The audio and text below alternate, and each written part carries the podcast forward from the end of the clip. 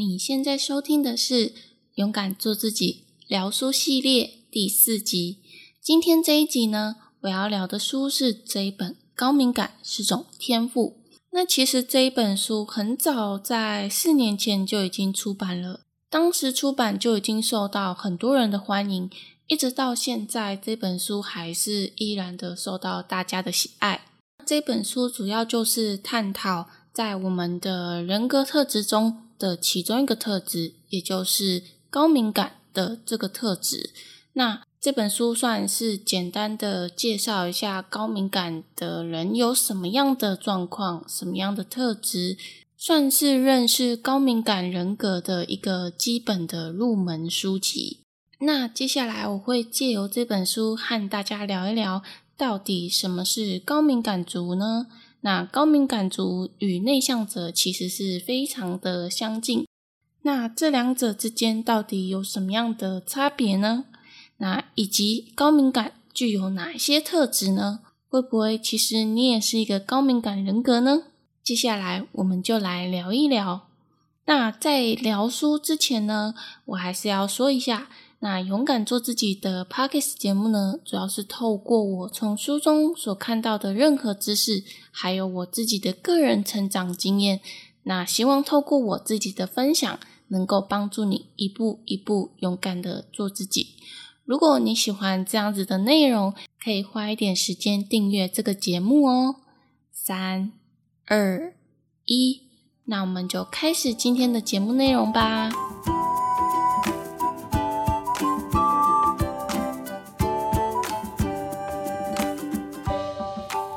天这本书《高敏感是种天赋》，我想应该大部分的人都读过。那这本书的作者是伊丽丝·桑德，那出版社呢是三彩。我想你应该听到这里，应该对于这本书有一点印象了。那这本书的作者他是一位心理师，所以说他比较能够去了解到这个高敏感人格的一些特色。然后这本书里面还有提到不少他在接触个案之间有发生什么样的状况，也一并写到这本书里面。整本书读起来并不会太难阅读，文字里算是比较轻松好阅读的。不过，如果你是一个高敏感人格的话，你在看这本书的时候会有很多的感触跟共鸣，因为这本书写的很多的特色啊，或者是遇到的状况啊，其实都是跟高敏感族是很相近的。那我自己其实本身就是一个高敏感族。那为什么我会知道自己是一个高敏感族呢？其实，在这本书的前面，它就有一个高敏感族的自我检测表。那这个检测表呢，大致就可以去测出到底自己是不是一位高敏感人士。那这个测验其实不会花太长的时间，大概是十分钟左右吧。可能如果你快一点的话，也是五分钟就可以完成了。那我这份测验的结果其实是八十分，那它的标准就是六十分以上的话，就是有可能是一位高敏感族。那随着分数越高的话，这个高敏感族的人格特质就会越明显。那我是八十分，所以我算是一个高敏感族，但是。其实也不是说太严重，因为最高分还有到一百四十分这么高。不过，我想你应该也蛮好奇自己是不是一位高敏感族。除了你在买这本书，它前面会附到的高敏感族人格检测表之外，那其实我在网络上也有找到线上版本的，那我也附在节目的资讯栏处。如果你有兴趣的话，可以去检测一下。不过，我还是要跟你强调的是，这个检测表呢，其实是依照大部分的人所设计出来的。在我们世界上，现在大概有七十八亿的人口，每一个人其实都是不一样的。所以，一份表格不太可能适用于所有的人。在这一份的检测表中测出，如果你是大于六十分以上，甚至是高达一百四十分，如果没有符合你的预期的话，其实你也不用觉得太难过，因为这份检测表有可能不适用于你，但是它可能会让你知道你可能是有或没有这个人格，就这样而已。但其实我们的人生是我们自己在过的，不太可能会因为这本书或者是这一份表格说了什么就要改变你自己的人生。你只是可以稍微的了解到，诶，你好像有这个特质，或其实你没有这个特质，就这样而已。所以我会觉得不用过度在意这个表格所呈现的结果。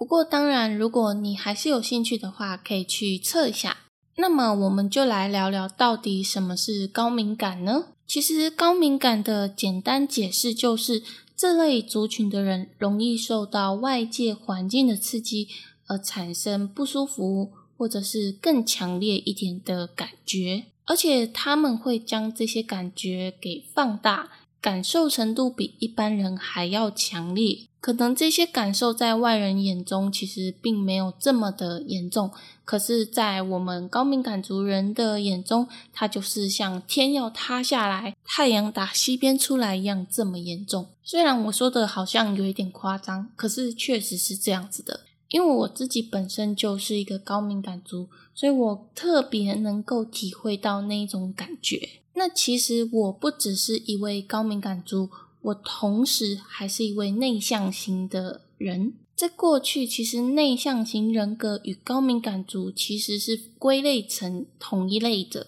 因为他们的共有的特色都是腼腆害羞，然后少参与社交活动，那比较专注于内心的情感。虽然内向型人格与高敏感族有很多地方很相近。可是两者其实最大的差异就是在于高敏感族会对于事物的敏锐程度比较高，也就是比较着重在敏感两个字。而内向者呢，他的感受程度其实就没有像高敏感族这么高。而且也有研究发现，其实并不是所有的高敏感族都是属于内向型人格。其中只有百分之七十的高敏感族才是属于内向型人格，那剩下的百分之三十的高敏感族基本上就是属于外向型人格，这是一个蛮特别的结果。我想内向者与高敏感族很相近，应该是大部分的人都可以接受的结论，因为内向者也是一样会腼腆害羞，然后善于自己独处。而且他们会比较着重在内在的世界，当然，他们同时也对于别人的内在世界感兴趣。就这一点上面，其实我就是深有同感。我比较喜欢去探索自己的内心世界。那同时呢，我和别人聊天的时候，我也是很喜欢听听他们内心的想法跟感受是怎么样的。那如果说，聊一些比较表面啊，或者是物质方面的议题，这个话题对于我来说没有那么感兴趣，而且我自己又比较不喜欢那种太多人或者是比较热闹的场面。其实我发现我有一个特质，就是我在一对一和人聊天的时候，都会讲的很多的话，因为我这样子就可以去了解到对方内心在想什么。但是，如果是很多人同时跟我一起讲话，也就是一个很多人聊天的一个场合，我就比较不会讲话，因为我开始会感觉到有一点紧张，然后不知道该说什么话。所以，如果认识我的朋友，应该都知道。我在很多人一起同时聊天的场合，我是比较倾向于不讲话的那一个，顶多就是偶尔讲个一两句话，然后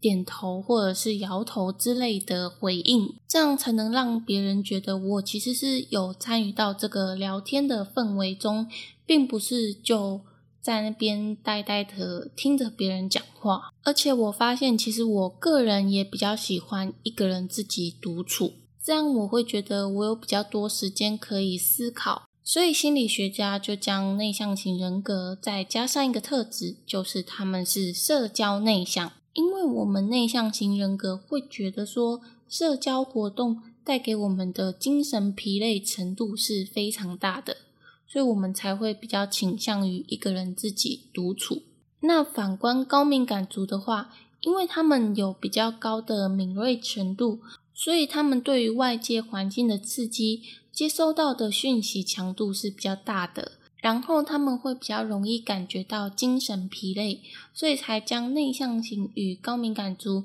很容易给混淆。不过刚刚其实也有讲到，高敏感族主要着重在敏感两个字，那另外的百分之三十的高敏感族竟然是外向型人格，这到底又是怎么一回事呢？所谓的外向型人格，也就是说他们是活泼。然后善于社交的一群人，可是呢，如果归类成外向型高敏感族，那他们同样也就对于环境的刺激有比较高的敏锐程度。因为只要归类在高敏感族，他们就摆脱不了敏感两个字的特质。所以，即便是他们很善于社交活动，他们也比较容易感觉到疲惫。而且也需要花比较多时间来整理他们自己的内心世界，因为他们感受到外界的刺激，其实是会比内向型的高敏感族还要来得高。那既然这么容易感觉到疲惫，他们难道不想要成为内向型的高敏感族吗？其实会造成他们是一个外向型的高敏感族，主要的原因是因为小时候的生长环境。因为如果他们出生在比较大一点的家庭，或者是他们从小就必须要和其他人一起居住生活的话，那在这个成长的过程中，他们就已经比较习惯一个大团体的形式，在他们的想法里就会认为有很多人在，就是有一种安心的感觉，所以长大以后他们会更倾向于。去参与社交活动，不过还有另外一个原因是，可能来自于社会上的一些刻板印象。如果说出生的这个家庭对于内向型人格就是有一种负面的想法，认为他们都是比较自闭一点啊，或者是脾气有一点怪怪的。虽然说这是一个比较不好的说法。因为我自己本身就不认同，为什么内向者就一定要被说成这样子？但是其实确实是有一部分的人就是认为内向者就是这样子比较负面的想法。那如果出生的家庭就已经不认同内向型人格，那他们在小的时候就会对于这个内向型人格就有负面的看法，他们就会尽可能的摆脱这个内向型人格。想要得到家里人的认同，因为毕竟小时候第一个接触的就是家庭，家庭对于我们小时候来说是非常重要的，要得到家里人的认可。才会让我们觉得很安心，所以就是这两个原因：小时候的生长环境，还有社会压力，造成了他们成为外向型的高敏感族。虽然说他们可能内心比较容易感觉到疲惫，可是其实因为社交活动带给他们有安心的感觉，所以他们已经比较习惯这样子的模式。要突然改变成为内向型的高敏感族。是一件非常困难的事，不过他们同时也是会花一点时间来自己独处，毕竟要好好的整理自己的内心，所以也要花一点时间。那讲了这么多，到底高敏感族有什么样子的特质呢？我从这本书中整理了五个比较常见的特质，接下来你可以听听看，是不是这些特质你也有过呢？第一个是深入多元的思考模式，高敏感族容易会对于一些事情思考的时间会比较长，才能够做出决定。不过也正因为这样子，所以往往高敏感族所做出的决定是相对来说比较好的决定。但是也因为需要思考的面向比较多，所以他们比较容易陷入一种想太多的状况。那有的时候，如果想不通，就会变成压力非常的大，所以建议可以多去找一些可以舒压的方法，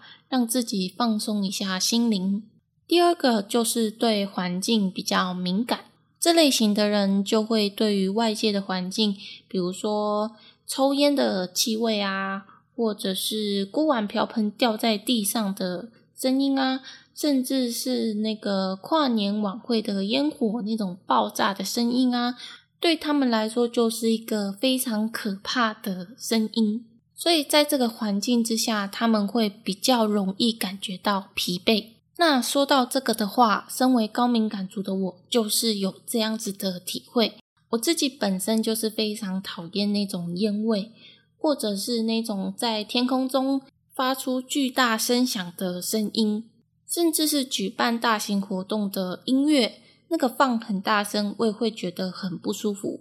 然后我在人多的地方，我也会感觉到不自在跟窒息的感觉。那如果要说疲惫程度的话，我会认为在很多人就是人群中的环境时，我会感觉到特别的累。除了必须要接收到周围人讲话的声音之外，那一种空间的窒息感会产生一种压迫感，所以我在那个环境下，我会觉得非常的难受。而且想要急着冲出人群，所以我自己个人就比较不喜欢去人太多的地方。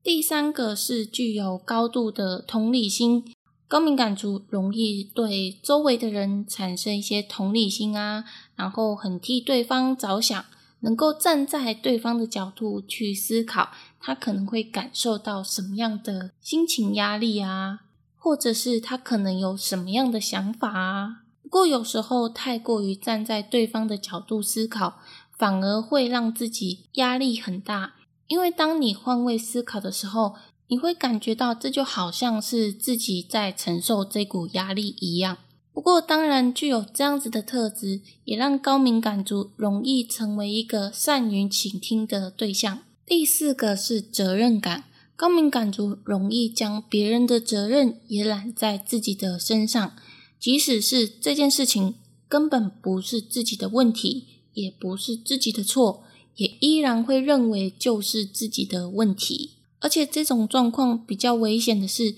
当高敏感族向别人说出他觉得这件事情是自己的问题时，如果对方不是一个理性的人，就会把这些的错误与责任归咎在高敏感族身上，就会变成明明就不是自己的问题。可是呢，最终需要去负责任的人就会变成是高敏感族。会有这样子的原因，是因为高敏感族会感觉到罪恶感。因为如果这件事情自己不去承担一下的话，他们就会觉得自己好像做错事情一样。无论如何，就是一定要跳出来说是自己的错，这样子才能减轻自己内心的罪恶感。那为了避免这种罪恶感的产生，其实有的时候我们可以去换另外一个角度去思考，去接受每个人本来就是不一样的，不同的人有不同的想法，而且有些事情应该要交给当事者处理，因为这样子的话才能让当事者学习如何去扛起一份责任。另外一方面，也可以让他们从错误中。或者是在处理事情中学习成长，所以呢，我们就要去思考：如果我们跳出来去承担责任，我们就是剥夺他们学习成长的机会。那当我们这样子去想的时候，就不会觉得有很大的罪恶感。再来，第五个是丰富的想象力与创造力。那高敏感族呢，善于去体会，还有观察周围的事物。也因为对于环境的敏锐度较高，从这个观察的过程中，他们所体会到的启发就会更强烈。所以，通常这类型的人在创作的职业中是占大多数的。比如说作家或者是艺术家这些职业中，高敏感族是比较多的，而且他们所呈现出来的作品。通常也较能够打动到大部分人的内心，而且他们会有源源不绝的灵感与想法。其实，这在我最近看到的一本书《顺流致富 GPS》中，里面有讲到四个天才类型中的发电机是很相近的。如果你有看过《顺流致富 GPS》的话，你应该会知道我在讲什么。如果你不知道的话，基本上这本《顺流致富 GPS》就是在讲说，我们应该善用我们自己的天赋。还有去认识到我们现在所处的财富阶级是什么样子，然后找出一条路，可以让我们善用自己的天赋，来达到我们最终的致富梦想目标。那这本书之后，我应该也会在聊书系列中讲到。那就先讲讲这本书的其中一个天才类型。也就是发电机的天才类型。那这类型的天才类型呢，一样是具有丰富的想象力与创造力。他们总是可以想出新的点子啊，执行新的任务啊，新的案件啊。但是问题就是在于，他们因为容易想出新的点子，然后迫不及待的去执行。对于旧的点子的话，他们就没有办法全心专注的去执行，这样会导致同时做很多事情，但是并没有任何一件事情是非常突出的。所以，我认为发电机人格与高敏感族的人格其实有某一部分是非常的相近，虽然有很多的想象力。能够看到别人没有看到的地方，可是对于一件事情的专注度与执着度是需要去加强的。那以上就是五个常见的高敏感族人格特质。那在总结一下这五个好了。第一个是深入多元的思考模式，第二个是对环境敏感，第三个是高度同理心，第四个是责任感，第五个是丰富的想象力与创造力。那基本上，其实这五个人格中，我都是有符合的。如果你在刚刚的高敏感族自我检测表中发现你也是一个高敏感族的话，那你可以看看这五个人格特质是不是你都有呢？虽然高敏感族的人格特质在我们的生活中造成了一些困扰，但是其实这也是我们这类族群独有的特色，也就是我们独特的天赋。在看这本书之前呢，我总是会觉得自己是不是对于有些事情太过于敏感，就会觉得诶自己好像有一点怪怪的。可是，在看完了这本书之后，我发现原来我就是高敏感族的人格特质。本来对于自己有一点负面的想法，那看完了这本书，就会觉得其实自己某些方面还蛮厉害的，让我更加的认识自己。而且我也老实承认，在看完了这本书之后，我其实就更喜欢我自己了。所以，如果你也是很疑惑，为什么自己对于周围的事情很敏感，然后容易会有心理受伤啊？玻璃心这种状况发生，那我认为或许你可以从这本书找到一些答案，也说不定。好的，那今天就是简单的和你聊一聊这本《高敏感是种天赋》的内容。那如果你对于高敏感族有兴趣的话，你可以到这一集的节目资讯栏处看一看，那里有附一个线上版的高敏感族自我检测表。你可以看一看，是不是你也是一个高敏感族？还有，我也整理了这本书的内容，如果你感兴趣的话，可以去看一下。那今天非常感谢你的收听，因为有你的收听，让我更有动力去做勇敢做自己的 p o d c a s 节目。如果你喜欢这样子的节目内容，可以订阅追踪我，或是可以追踪我的 YouTube、IG，让我一直带给你正向的知识。伴随你一起学习成长，也欢迎帮我到 iTunes Story 上打星评分加留言，详细链接都在节目资讯栏处。我是玲玲，我们就下次再见喽，拜拜。